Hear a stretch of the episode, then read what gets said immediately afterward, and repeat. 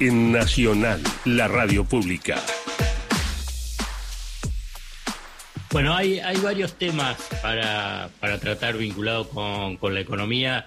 Eh, vamos a tratar de una forma sintética de, abordarlos. Un, un, aspecto que va a ser noticia hoy, eh, si no hay ningún aspecto que lo demore, en una negociación que eh, lleva ya, te digo, bastante tiempo, bastante tiempo, que es la, la reestructuración de las condiciones de algunas metas definidas en el acuerdo con el Fondo Monetario Internacional. Digo que eh, se están puliendo los últimos detalles y, una negociación muy, muy dura, teniendo en cuenta que cuando estuvo Sergio Massa, si recordamos, hace justo dos semanas en India, en la reunión de ministros de Finanzas y presidente del Banco Central del Grupo de los 20, ya se había anunciado y había dejado trascender desde el propio Palacio de Hacienda que el acuerdo con, o el nuevo acuerdo de metas con el Fondo Monetario Internacional ya estaba cerrado.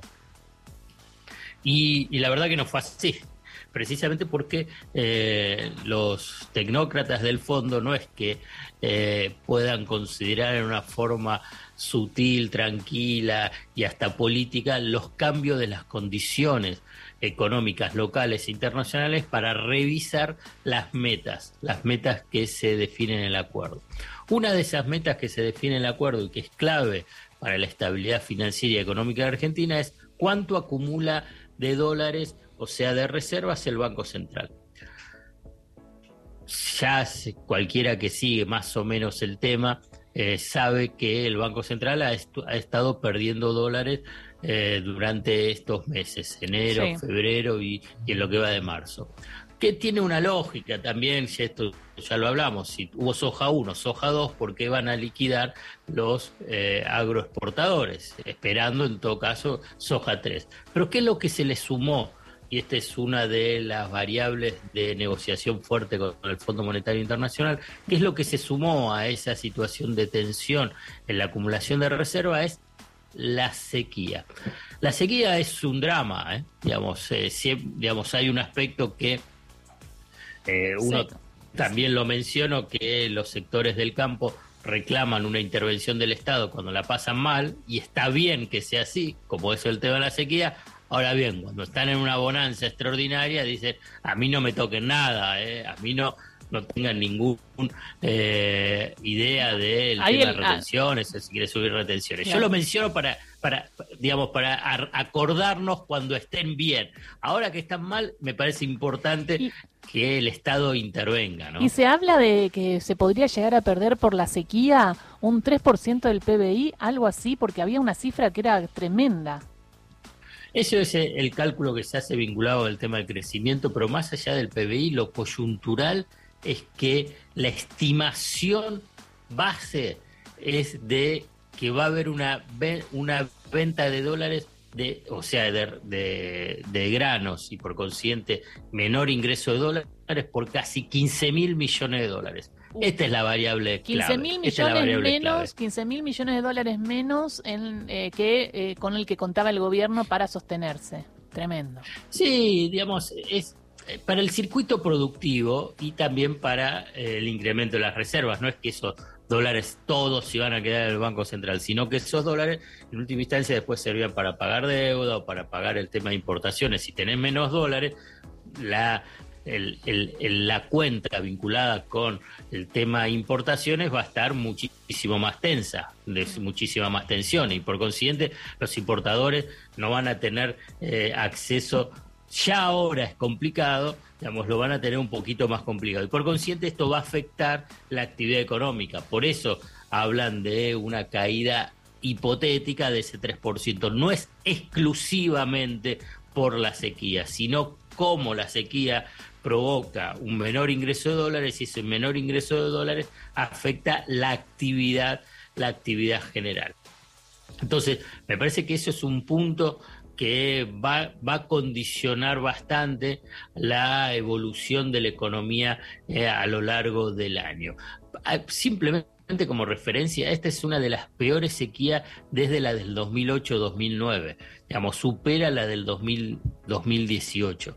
Es una, y, la verdad que todavía no hay visos de que haya un cambio climático sostenido, al menos para tratar de preservar lo que aún hoy no ha sido afectado tanto eh, por la sequía. La sequía genera eh, eh, un, un, debate que me parece interesante también. Digamos, ¿Cómo es que una economía de las riquezas de la Argentina, la diversidad que tiene, de la calidad de sus recursos humanos, de la potencialidad que tiene la economía, queda condicionada por si tenés una buena cosecha o una mala cosecha, si el clima es favorable o el clima es desfavorable para la producción agropecuaria. Me parece que este es un debate, si querés, no de coyuntura, pero que sí avanza sobre un debate estructural de no puede ser que una economía argentina ya durante tantos años, tantas décadas, siga estando pendiente de qué es lo que pasa con una cosecha, digamos, y, y menos aún quedar atrapado de la capacidad extorsiva o de presión de quienes son los dueños de los dólares del complejo agroexportador. O sea, la necesidad de, punto uno, diversificar la matriz productiva y no estar condicionado a qué es lo que puede pasar si tenés una buena o una mala cosecha, buen clima o mal clima. Y segundo, en avanzar en otros complejos exportadores de materias primas e incluso materias primas elaboradas para tratar de ampliar la, situación de la Argentina, porque si no, la situación económica de la Argentina, pues si no te imaginas, hoy tenés sequía, mañana tenés bonanza, tenés crisis, después, digamos, la verdad que es una, una lógica vinculada a eh, crisis recurrentes que ya lleva tantas décadas tantas décadas que la clase política, la clase empresarial, el mundo del trabajo tiene que avanzar en, ese debate más profundo. Y en el medio habló la vicepresidenta Cristina Fernández de Kirchner el viernes, habló sobre eh, la revisión del Fondo Monetario y planteó, eh, y con los números, ¿no? Y lo que ya se viene sabiendo, eh, que esto se va a tener que rediscutir, porque es imposible pagar en el 2025 lo que establece el fondo. Yo creo que ahí ah, hubo un, mensaje a dos puntas. Por otro lado, ya sabiendo que va a haber refinanciación y redefinición, mejor dicho, redefinición de las metas del acuerdo, ahora que va a anunciar el Ministerio de Economía, entonces ahí es que eh, Cristina Fernández Kirchner se adelanta. Ah, Dice, hay que hacerlo. Y entonces vienen, y entonces ahí es que se hicieron. ¿Y, hoy más a qué va, y hoy más a qué va a anunciar? Que, que las metas que se habían establecido de acumulación de reservas van a ser más suaves, más flexibles. Digamos, por la situación, por la sequía y por la situación de la guerra. Claro, y exactamente, por eso, por esas dos variables. Esto es lo que va a anunciar, lo que me parece que lo que se estuvo negociando, y vamos a ver cuando se concrete, pero simplemente te lo presento como una especulación, es que el Fondo Monetario Internacional no te entrega nada porque son buenitos entonces dice, bueno, si flexibilizamos las metas de acumulación de reserva, ¿vos qué me das? Un poquito así para ¿Y traducirlo. ¿Qué le vamos a dar? ¿Qué le vamos a dar? Entonces, eh, da, me parece que es una aceleración de eh, la eliminación de los subsidios eh, en, de las tarifas. de las tarifas energéticas y de gas para los sectores de altos ingresos que teóricamente iban a estar postergadas para el segundo semestre, para el final de, este año, y entonces de esa forma eh, la, la, seducción al Fondo Monetario Internacional para que apruebe la flexibilización es que eh, van a mejorar un poco de esa forma las cuentas fiscales porque va a haber menos recursos de subsidios para los sectores de altos ingresos. Pero eso es aumento de inflación y justo mañana se va a conocer el índice, ¿no? ¿Cómo estamos con eso? Y sí, es así. y el índice de inflación de, de, febrero, en el mejor de los escenarios, es un 5,8. Y en la que sería no el mejor escenario es el 6,2, 6,3%. Uno y otro cuando dice, digo mejor y peor, la verdad, cualquiera de esos números no es bueno.